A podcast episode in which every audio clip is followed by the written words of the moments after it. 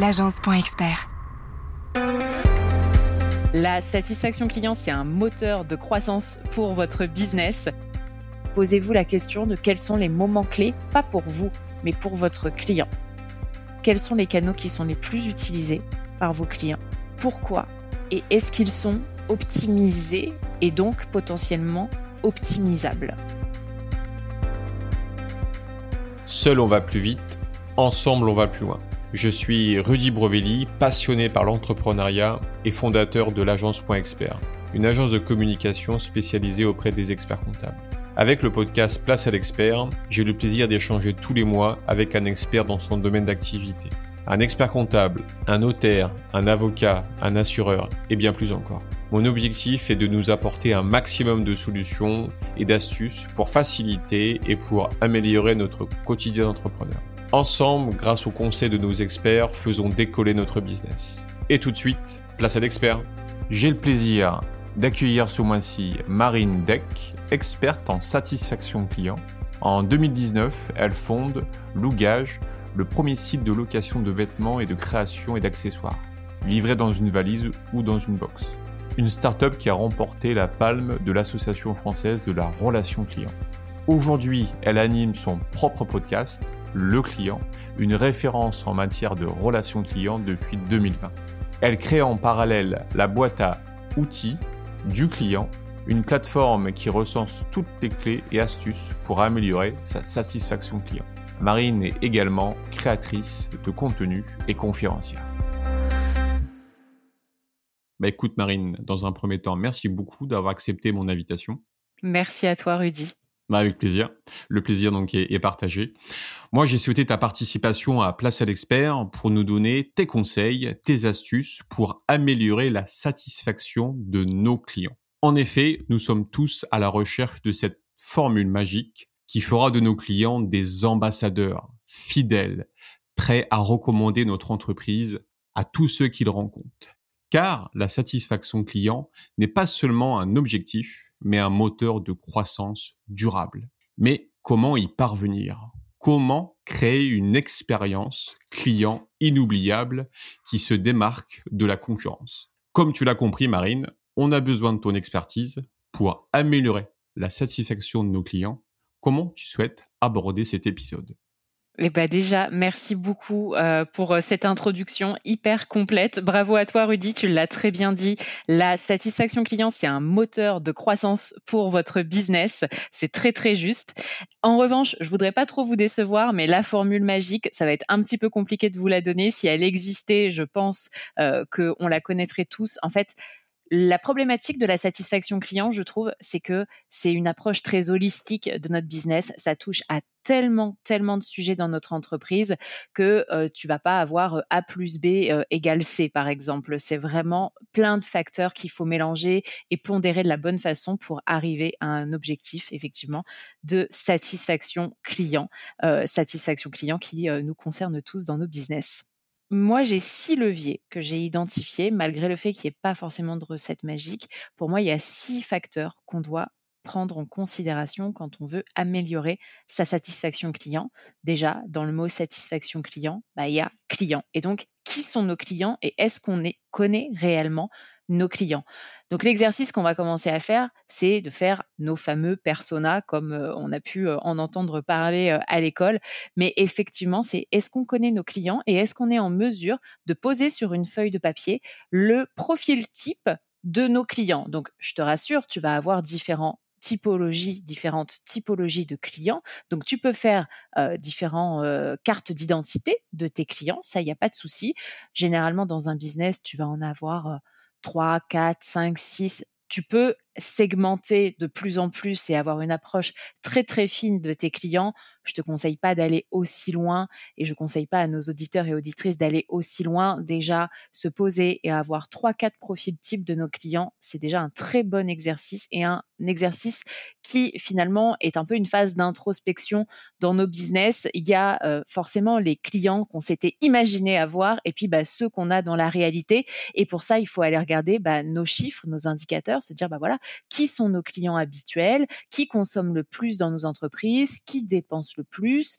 Tu vas avoir des clients qui vont dépenser beaucoup, mais pas forcément de façon très récurrente, d'autres qui vont dépenser des paniers moyens un peu moins élevés, mais de façon beaucoup plus récurrente. Donc, il faut un peu se calquer sur les habitudes euh, de nos clients pour en dégager des grandes masses. Et ça, en fait, euh, euh, cette, cette, partie un petit peu analyse, tu le fais grâce à des outils, tu le fais de manière enquête, comment ça s'articule? Bah, tu peux le faire, ça dépend de où est-ce que tu en es dans ton activité entrepreneuriale. Soit tu as déjà de la base de données, tu as déjà un CRM, tu as déjà des clients existants et donc du coup, tu vas te poser sur ton CRM et regarder ce qui s'y passe. Soit tu peux effectivement y ajouter ou si tu pars de zéro, bah, venir commencer par faire des enquêtes. Donc envoyer des questionnaires euh, directement euh, à tes clients ou à tes prospects, mais aussi te caler des entretiens avec eux. Et c'est ce que je vous invite à faire. C'est un mélange de tout. On prend un peu de data, un peu de verbatim, donc euh, c'est l'expression orale ou l'expression écrite de vos clients. On mélange le tout, on check, et puis à la fin, on essaie d'en ressortir une vision synthétique. Est-ce que tu as des stats à peu près euh, sur 10 euh, envois, combien de clients euh, potentiels peuvent répondre? Parce que souvent on me dit, même érudit, en fait, les gens ne répondent pas, ils n'ont pas le temps, ils sont déjà submergés par ceci, par cela. Qu'est-ce qui va faire qu'un client qui a commandé chez toi ou qui est client chez toi par X moyens, produit ou service, va en fait répondre à une, une étude de satisfaction client? Un petit cadeau peut-être? Mmh, je sais pas si le cadeau c'est forcément la meilleure. En fait, c'est pas forcément la meilleure réponse à ta problématique. Là, ce qu'il faut que tu regardes, c'est plus le moment auquel tu envoies ton enquête de satisfaction. Peut-être que si ton taux de réponse n'est pas suffisamment élevé, à noter que dans la plupart des business, euh, un taux de réponse correct est aux alentours de 15%. Donc ça peut paraître peu, mais c'est vraiment la moyenne euh, qu'on observe dans les entreprises. Tu vas avoir des entreprises qui sont euh, très incarnés par leurs fondateurs, etc., où du coup tu peux avoir un taux de réponse plus élevé, mais en moyenne, tout business et toute taille d'entreprise confondue, on est plutôt aux alentours de 15%. La question que je vous invite à vous poser, c'est à quel moment est-ce que vous envoyez l'enquête? Est-ce que c'est le moment le plus pertinent? Euh, Je sais pas, je te prends un exemple. Euh, je viens de commander sur euh, un site internet. J'ai commandé par exemple, bah là, on est le 2 juin, sauf erreur de ma part, ou le 1er juin. Euh, si on m'envoie une enquête de satisfaction le 31 décembre, exemple enquête annuelle, bah en fait, je m'en souviens plus de ce qui s'est passé le 31 décembre. Donc, c'est est-ce que vous voulez faire des enquêtes à froid le 31 décembre versus une commande au 1er juin Ou est-ce que vous voulez faire des enquêtes à chaud, où je la reçois bah, peut-être directement après que j'ai confirmé ma commande ou après que j'ai reçu à la maison le produit commandé, donc le moment, et la méthode d'administration de l'enquête. Est-ce que c'est euh, un email avec un lien sur lequel il faut cliquer? Est-ce que c'est euh, un SMS où je dois mettre 5 euh, étoiles ou pas? Est-ce qu'on me propose un entretien en visio? Donc vraiment, posez-vous la question de tout le process que vous mettez en place, le moment, les outils que vous utilisez, la façon dont vous sollicitez vos clients. Ça peut vraiment jouer sur les résultats de votre, de votre enquête de satisfaction, en tout cas sur le taux de réponse à votre enquête de satisfaction. Mmh. Parce qu'en fait, le but quoi de l'enquête, c'est parce que entre envoyer en fait une demande d'avis euh, Google My Business par exemple avec 5 étoiles ou de faire une demande de sondage, euh, on va dire la, demande elle est quand même différente. Tu vois, euh, ça va beaucoup plus vite de mettre 5 étoiles et mettre un petit texte. Et la question c'est qu'est-ce qu'on veut en fait? C'est on veut améliorer notre réputation. Par contre, versus où je fais une vraie enquête, mais là, en fait, ce que je veux, c'est pas forcément avoir cinq étoiles. Ce que je veux, c'est qu'est-ce que pense concrètement le client de mon entreprise, de mon produit, de mon service. Et là, en fait, c'est beaucoup plus lourd. Et donc, comme c'est beaucoup plus lourd, ça doit être beaucoup plus. Euh, en fait, est-ce que le mail est judicieux ou versus est-ce qu'il serait pas judicieux de les appeler par téléphone peut-être? Je sais pas c'est des idées comme ça que je me pose. Ouais. effectivement c'est une action qui est plus engageante parce que ça va nécessiter beaucoup plus ça va solliciter plus de temps chez ton interlocuteur donc, tu peux te poser la question bah, du canal. Est-ce que c'est email? Est-ce que c'est téléphone? Est-ce que c'est une visio? Euh, En tout cas, ce que je vous invite même face à face ou face à face, tout à fait. Mais en tout cas, ce que je vous invite à faire, c'est déjà de solliciter votre client pour lui dire bah voilà, Rudy, j'aimerais échanger avec toi pour en savoir plus. Est-ce que tu aurais un moment pour que je t'appelle? De pas forcément si tu veux, il faut que tu rajoutes une étape en amont pour valider le fait que ton interlocuteur a du temps pour toi et que vous validiez un créneau sur lequel il est disponible. Donc, vous amusez pas à appeler les gens comme ça de façon spontanée en disant salut Rudy, c'est Marine, machin. Donc, essayez du coup de euh, mettre votre interlocuteur dans une situation un peu confortable pour maximiser votre taux de réponse et puis bah, maximiser aussi la complétude, je dirais, des réponses qu'ils vont pouvoir vous fournir. D'accord. Donc, la première étape, c'est qui sont mes clients. Donc d'ailleurs, c'est intéressant parce que précédemment, en fait, on a fait un épisode justement avec avec Mandy en fait sur euh, la l'avatar en fait qui est notre personnage idéal. Et donc, bah, c'est intéressant pour rebondir en fait sur ça. C'est la base, c'est qui sont nos clients. Donc, on les identifie versus CRM versus questionnaire, sondage, différents moyens. Et une fois qu'on a cette masse d'informations, on en fait quoi de ces informations?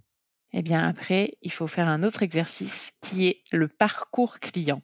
Donc le parcours client, finalement, c'est toutes les étapes clés par lesquelles va passer ton client. Et ce parcours, il peut être différent en fonction de l'avatar que tu travailles. Donc tu vas avoir un parcours client par avatar.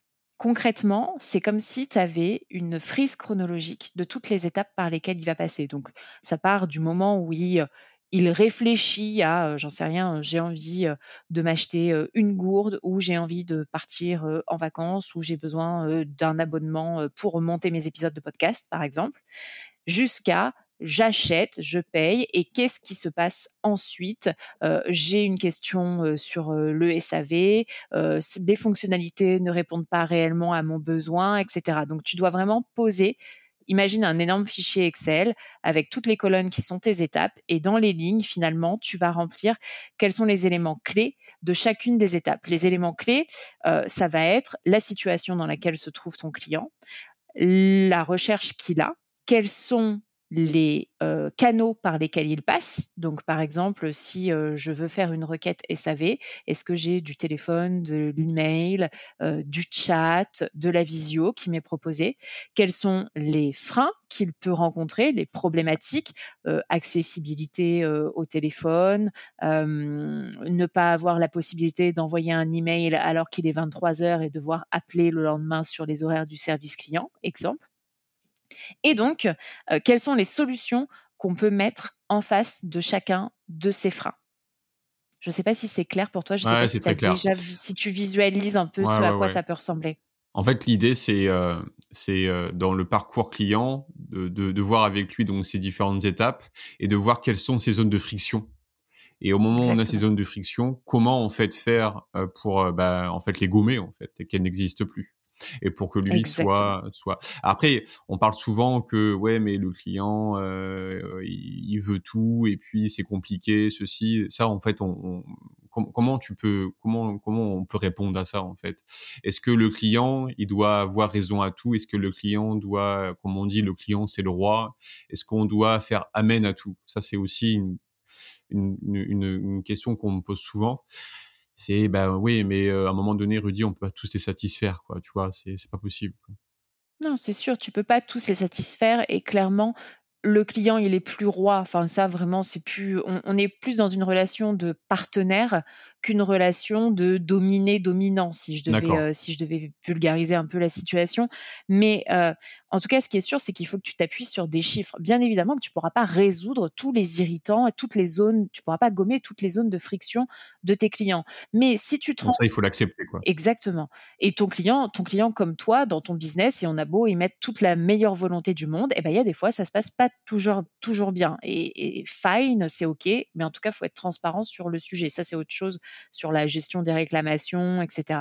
En tout cas, si tu as une problématique ou si tes clients te remontent que pour, j'en sais rien, 80% d'entre eux, se garer pour se rendre sur ton point de vente, c'est une vraie problématique bah, en fait, là, statistiquement parlant, il faut que tu mettes en place une solution, ou du moins, il faut que tu la testes, tu vois, pour voir s'il y a un héros.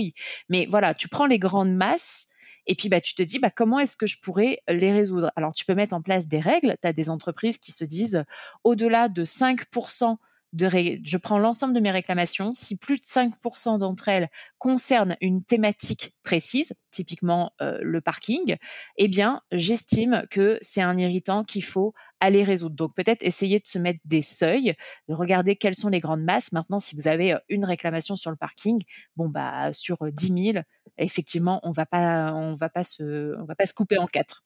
Et il faut identifier le plus, ce qui est important aussi, c'est d'identifier bah, quels sont les moments clés du parcours. Et parfois, c'est pas forcément ceux auxquels vous vous, attendez. Donc, peut-être qu'on a sous-estimé l'accessibilité au point de vente en moment clé du parcours. Peut-être que vous vous pensez que le premier moment clé, c'est quand il passe la porte de votre point de vente ou quand il passe la commande sur votre site internet. En fait, il se passe plein de choses dans la tête de votre client en amont. Il peut se poser des questions sur la taille du produit est-ce que ça va correspondre à son besoin, à sa morphologie? Il peut se poser des questions sur euh, les délais de livraison, etc. Donc vraiment, posez-vous la question de quels sont les moments clés, pas pour vous, mais pour votre client. En fait, c'est faut pas penser à la place du client, quoi. C'est ça? Il Non, il faut que tu te mettes dans la peau du client. Oui, mais il faut pas penser à la place du client. Il faut se mettre dans la peau du client, mais pas penser pour lui, en fait. C'est ça? Exactement, oui, voilà, on s'est compris. ouais, c'est ça, ouais. Ok. C'est vrai qu'on a souvent, souvent, on pense que c'est la meilleure solution, mais en fait, on pense pour le client. Alors que peut-être le client, comme tu dis, il a peut-être des peurs autres qu'on n'aura pas forcément pensé, parce que on peut pas être dans la tête de tous les clients. Et à partir de là, grâce à, cette, à cette étude, à, à, cet échange, on va pouvoir vraiment comprendre en fait qui est ton client, qui est notre client. Et comme tu l'as indiqué, on a plusieurs euh, en fait euh, avatar et en fonction de l'avatar, on va s'adapter en fait à, qui on a en face. Exactement, tu as tout compris. Euh, et ensuite, bah, finalement, la question qu'on peut se poser en troisième étape, c'est de se dire bah, quels sont les canaux qui sont disponibles pour mes clients? Alors, les canaux, c'est euh, j'ai un point de vente physique, mais euh, j'ai aussi un numéro de téléphone, j'ai aussi une adresse mail, j'ai aussi des réseaux sociaux. Les canaux, ça peut être euh, j'ai mon site internet, j'ai un chat, j'ai une adresse email, j'ai la possibilité de booker une démo en visio, etc. Donc c'est tous les points de contact par lesquels votre client peut rentrer en contact avec vous. Et là, ce qu'il faut regarder, c'est quels sont les canaux qui sont les plus utilisés par vos clients. Pourquoi et est-ce qu'ils sont optimisés et donc potentiellement optimisables? Tu me dis si c'est pas clair, hein, ce que je dis, bien évidemment. Non, mais c'est hyper intéressant. Mais alors, je voudrais rebondir sur pas mal de choses sur ça. Vas-y. En fait, aujourd'hui, il y a tellement en fait de canaux possibles et inimaginables. Euh, en fait, moi, ma question que je voudrais te poser, c'est euh, est-ce que c'est bien en fait d'être sur tout ça, ou au contraire des moments focus en disant, bah Rudy, non, en fait, euh, moi, mon conseil, c'est concentre-toi sur deux trois canaux que tu maîtrises bien et au moins déjà il y aura moins de perdition. Mais d'un autre côté, on pourrait se dire ouais mais regarde les gens qui sont sous WhatsApp, bah tu les auras pas. Donc en fait je suis un peu pris en fait entre deux parce que je me dis est-ce que c'est bien de focus que sur quelques-uns ou à l'inverse me dire il faut être partout? C'est un peu la même dynamique qu'on a aujourd'hui sur les réseaux sociaux. Tout le monde me dit il faut être partout, mais moi je dis ben non. Moi mon, moi mon retour c'est non. Je suis sur un et je préfère être un actif bien comme il faut que d'être partout. Oui, mais on ne voit pas sur les autres, donc on pense que tu n'existes pas. Qu'est-ce que tu en penses, toi, de ça? Bah, c'est un vaste sujet. Je pense qu'il faut trouver un juste milieu entre nos deux approches. C'est-à-dire que être sur un seul canal, ça peut être compliqué parce que tu crées une situation de dépendance. Typiquement, les entrepreneurs aujourd'hui qui utilisent uniquement Instagram, bah, on ne sait pas ce qui va se passer avec Instagram. Si Instagram tombe, mais même pendant 48 heures. en fait, tu perds ton business pendant 48 heures. Donc, euh, faire attention à la dépendance. En fait, aujourd'hui, nous, en tant que consommateurs, on est sur différents canaux. Euh, si on nous prend, euh, si on prend par exemple moi, je vais avoir Instagram, je vais avoir LinkedIn, je vais commander sur un site internet, en même temps aller en boutique, etc. Donc, je suis un petit peu partout et c'est ce qui se c'est ce qui complexifie aujourd'hui l'approche du parcours client parce que maintenant on est des électrons libres. Alors qu'avant, euh, tu avais euh, la boutique, le point de vente et tu pouvais pas euh, faire du click and collect, regarder en ligne pour après te faire, faire te faire livrer en boutique ou inversement. Maintenant, c'est devenu un peu le bazar concrètement. Néanmoins, il faut toujours mettre en perspective les ressources que vous avez, et les ressources humaines et les ressources financières. Si vous êtes un solopreneur et que bah, déjà vous n'avez pas le temps d'aller chercher vos enfants à la sortie de l'école, etc. En fait, amusez-vous pas à aller sur tous les canaux, c'est pas possible. Il vaut mieux traiter des canaux correctement plutôt que de vouloir s'éparpiller et finalement faire n'importe quoi. Et c'est ce que c'est ce qui m'amène, si on reprend de manière très traditionnelle, par exemple le téléphone eh ben, vous n'êtes pas obligé d'avoir une ligne téléphonique. Parce que si vous vous rendez compte, si vous affichez un numéro de téléphone et que finalement, ce qu'on appelle le taux de décroché, donc c'est le nombre de fois où quelqu'un vous appelle et finalement vous êtes en mesure de répondre au téléphone, si le taux de décroché, il est euh, inférieur à 70%, en fait, c'est de la déception pour les personnes qui essaient de vous appeler. Donc, il vaut peut-être mieux couper la ligne de téléphone et mettre en place une boîte mail via laquelle vous vous engagez à répondre sous 24 heures ouvrées euh, aux demandes de vos clients et respecter l'engagement que vous prenez plutôt que de faire n'importe quoi et partir dans tous les sens. je suis d'accord. Ok, ouais. je comprends. Focus voilà sur pour la partie... les outils en fait que le dirigeant maîtrise. Quoi. En fait, c'est ça, ouais. Et pas s'éparpiller sur multi-plateformes. Parce que s'il se rend compte au bout d'un moment, ah, j'ai eu une demande sur Messenger par rapport à Facebook, mais je l'avais pas vue, elle date de un mois, en fait, il y a aucun sens. Quoi. Exactement. Après, ça dépend aussi des outils dont on se dote, parce qu'aujourd'hui, tu peux avoir des plateformes qui vont venir t'afficher bah, le message que Marine elle a envoyé sur Instagram et en même temps j'ai reçu un mail et ça s'affiche sur une seule interface. Exactement, ça va centraliser toutes tes demandes entrantes sur une seule plateforme pour que tu n'aies pas besoin de t'éparpiller. Et ce qu'il faut que tu te poses comme question ensuite, c'est comment est-ce que tu peux gagner du temps, automatiser certaines réponses ou en tout cas normer certaines réponses, te faire des modèles de réponses si c'est les questions les plus récurrentes qu'on te pose. Et en fait, voilà, sur les canaux, ce qu'il faut se demander, c'est par où ça arrive et dans quelle quantité. Et donc, comment est-ce que je peux au mieux les traiter, donc optimiser le, délai de traitement, mais aussi euh, la façon dont je traite euh, les demandes. C'est pas pas qu'une question de délai. C'est est-ce que bah, je résous la demande Est-ce que je réponds à la demande de mon client Parce qu'alors ça, s'il y a bien un truc qui est hyper fourbe euh, en relation client, c'est genre les entreprises qui te disent oui, oui, on vous apporte une réponse en moins de 24 heures. Et en fait, la réponse qu'on t'apporte au bout de 23 heures, c'est euh, coucou Marine, nous avons bien pris en compte ta demande et nous allons demander à l'équipe concernée. En fait, non. Enfin, oui, effectivement, vous m'avez techniquement, vous m'avez répondu, sauf que vous ne m'avez pas apporté une réponse à ma question tu vois ce que je veux dire Avec la réponse, quoi. Exactement, juste pour avoir le bon KPI euh, qui euh, qui va derrière. Et ça c'est ça c'est assez fourbe. Il faut pas faire des choses comme ça. Mais euh, mais ce sont des choses qu'on peut observer quand même. Et donc d'où l'importance de suivre à la fois les délais et la qualité des réponses qu'on donne. C'est ça. Limite la question, la réponse qu'ils t'ont posée, elle est automatique en fait. Exactement. Et justement, par rapport au chatbot, c'est quelque chose. Moi, mon expérience personnelle est pas terrible par rapport au chatbot. Je trouve ça en fait, euh, en fait, j'ai l'impression que bah, il comprend pas du tout ma demande. Et donc euh, sur ça, toi, t'en penses quoi? Tu penses que bah après, tu vas me dire aujourd'hui, on va rentrer dans l'intelligence artificielle qui est en train en fait euh, d'opérer et qui est en train de faire des miracles avec euh, ChatGPT et, autres. Euh, est-ce que un mix entre chatbot et d'ailleurs des clients m'en ont parlé, est-ce qu'on pourrait mettre un chatbot avec un AI sur un site web pour déjà commencer un peu à discuter en amont et à amorcer le travail pour voir après si on peut aller plus loin dans une demande de rendez-vous? ça, toi, tu en penses quoi?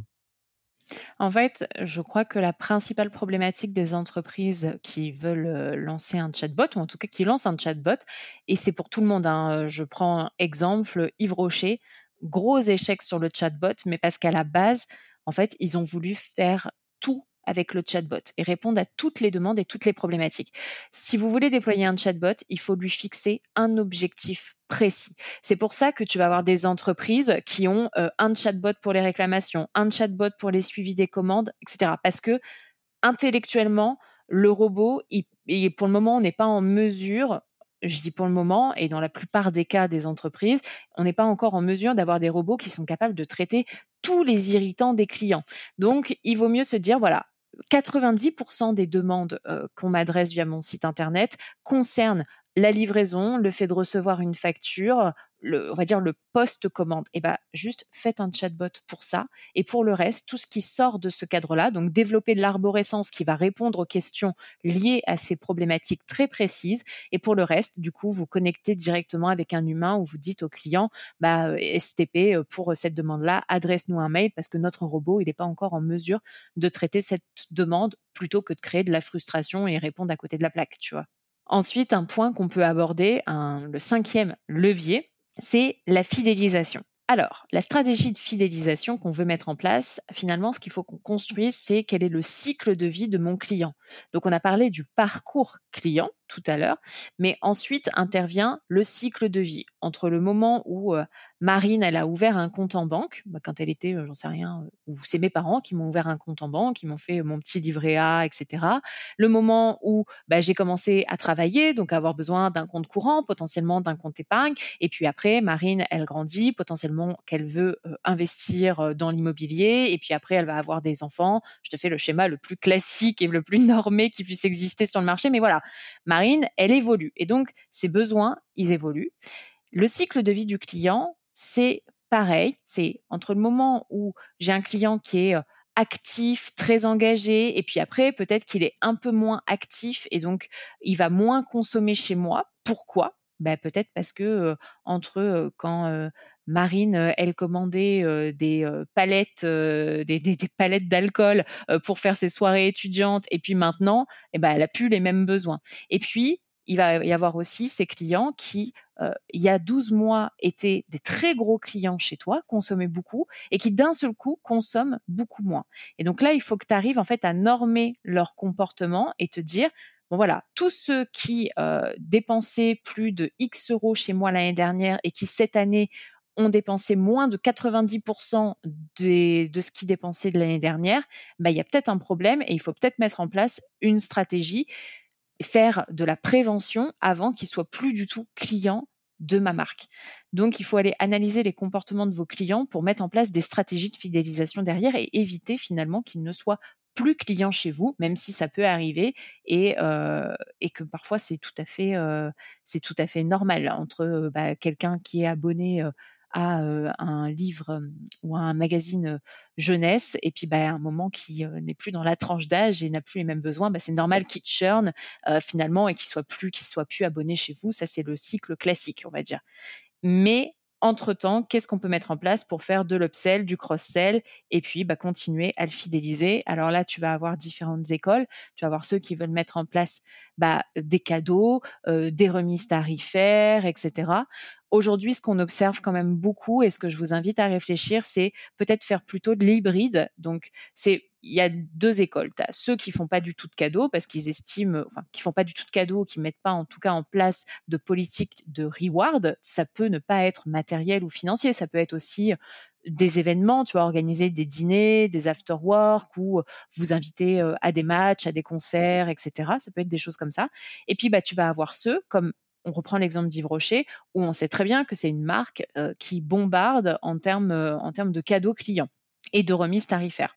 Eh bien aujourd'hui, ce qu'on observe, c'est qu'on a vraiment de l'hybride et que ça nous permet de mieux répondre encore une fois aux besoins des clients et surtout de ne pas faire de gaspillage. Quand on est dans une politique euh, et dans un environnement qui est quand même de plus orienté sur la RSE, c'est bien de pas forcément bombarder ses clients et de pas envoyer spontanément à ses clients des cadeaux qui vont même pas utiliser. Donc, ce que je vous invite à faire quand je parle d'hybride, c'est de dire, voilà, Rudy, tu es un super client. Euh, j'aimerais te récompenser et te remercier pour ta fidélité.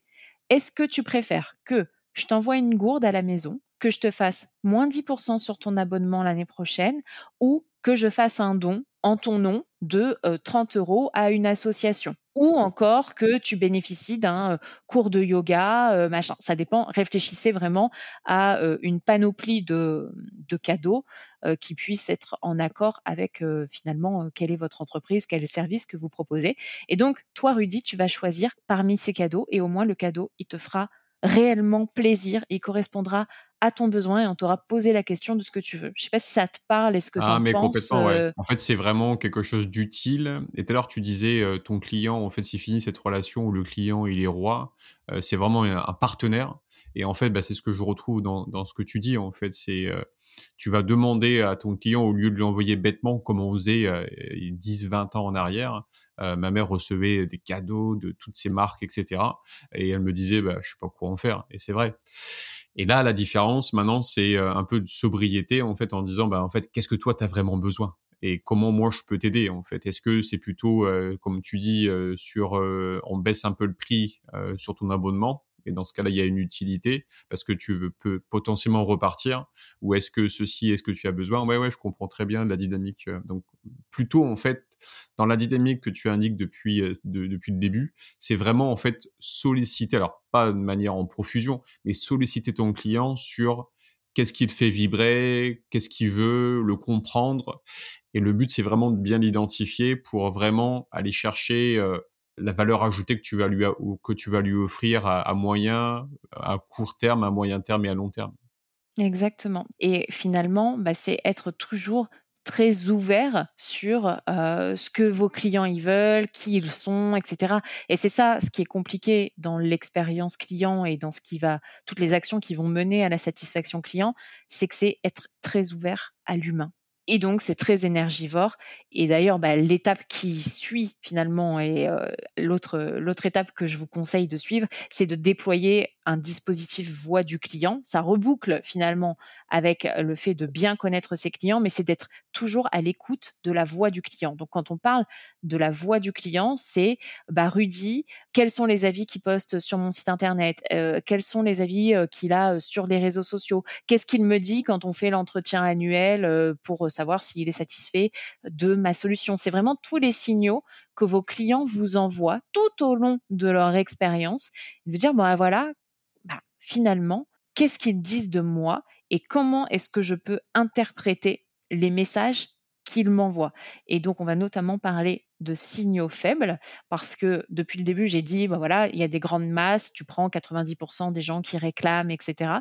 Il faut aussi aller regarder de temps en temps, se dire, bah, est-ce que si Rudy, c'est mon meilleur client et que lui verbalise une problématique, ben, peut-être qu'il représente que 0,05% de mes clients. Mais cela n'empêche que Rudy est quand même mon meilleur client et donc il faut qu'on aille identifier quels sont les signaux faibles. Et donc, meilleur client, c'est juste pour confirmer, c'est par rapport au chiffre d'affaires, c'est ça? Oui, bah après c'est toi, qui, oui, c'est toi qui définis quelle est la définition d'un statut meilleur client au sein de ton entreprise. Mais en tout cas, même si un seul de tes meilleurs clients verbalise une problématique, est-ce que tu ne dois pas aller la résoudre? C'est ce qu'on appelle un signal faible, un signal faible. Et c'est la même chose. Il y a des entreprises qui font ça très très bien, euh, qui vont prendre l'intensité des verbatims, donc l'intensité des réponses et de ce qui est verbalisé par le client. Donc tout ce qui va être en gros, ils vont prendre l'entièreté de leurs euh, de leurs commentaires ou de leurs avis clients et tous les avis, tous les tout, tout ce qui a été verbalisé, mais qui est entouré de mots euh, qu'on peut associer à des superlatifs, etc. Bah, du coup, ils vont remonter plus fortement dans les masses, dans les grandes masses qu'on essaie de faire pour dégager les tendances au sein de toutes les réclamations qui émergent et ils vont aussi être en mesure de se dire les meilleurs clients c'est une histoire de notation finalement et de pondération euh, au-delà du nombre de, de, mots-clés. C'est de se dire, bah, si ça a été verbalisé par quelqu'un qui est un de nos meilleurs clients, on lui attribue plus 5 points. Tu vois ce que je veux dire? Ok, je comprends. Donc voilà, c'est de faire des petites, c'est de faire des enquêtes et de les analyser de la meilleure façon qui soit, au-delà des grandes masses mathématiques. Il y a aussi les masses émergentes et les signaux faibles euh, qu'il faut euh, qu'il faut aller regarder. Si, euh, si on aurait le mot de la fin, ce serait lequel? Eh bien, ce serait de prendre soin de ses clients. Et d'ailleurs, j'en profite pour aussi dire que pour prendre soin de ses clients, il faut prendre soin de soi et de ses collaborateurs. Et c'est ce qu'on appelle en satisfaction client la symétrie des attentions. C'est un concept marketing qui vise à dire, et c'est vrai et c'est humain, on l'observe dans nos relations au quotidien, qui vise à dire que bah, plus on va prendre soin de nos collaborateurs, mieux ils seront en mesure de prendre soin des clients finaux. Donc, c'est une approche très vertueuse finalement du, du, business et du coup qui nous ramène à l'approche très holistique de la satisfaction client. Ah, super, hein. c'est ça que je, je rebondis sur ce que tu dis sur un épisode de François Michalon, expert en force mentale, qu'on a fait sur euh, comment gérer sa charge mentale. Et c'est ce qu'il dit en numéro un, c'est vous êtes la personne la plus importante au monde. En fait, on est la personne la plus importante au monde. Et donc, si vous prenez pas soin de vous, comment voulez-vous prendre soin des autres?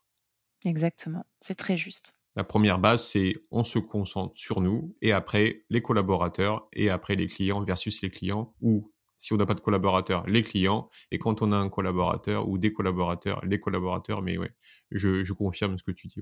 Exactement. Et vous pouvez faire prendre toute la liste des points qu'on vient de lister et faire le même exercice avec vos collaborateurs. Quels sont les personas, les avatars de vos collaborateurs, quels sont leurs parcours, leurs parcours collaborateurs, etc. pour identifier quels pourraient être leurs points de friction aussi. Super. Bah, écoute, merci beaucoup Marine pour euh, tes avec conseils, plaisir tes astuces. Il n'y a plus qu'à mettre en place euh, pour la suite. Mais bon, je pense qu'il y a tellement de choses à dire. Je pense qu'on aura peut-être encore l'épisode, le la potentiel de faire d'autres épisodes sur, euh, sur la satisfaction client parce qu'il y a vraiment de quoi faire. Super.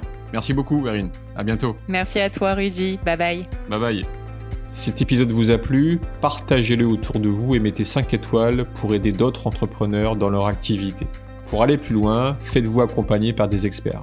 Quant à moi, j'aurai le plaisir d'accueillir le mois prochain Camille Blaise, expert en stratégie digitale. Il nous expliquera le dispositif gratuit qu'a établi BPI France et France Num pour aider et accompagner nos entreprises à développer notre communication digitale. Cet épisode vous intéresse, je vous donne rendez-vous le mois prochain. En attendant, prenez soin de votre entreprise. Bye bye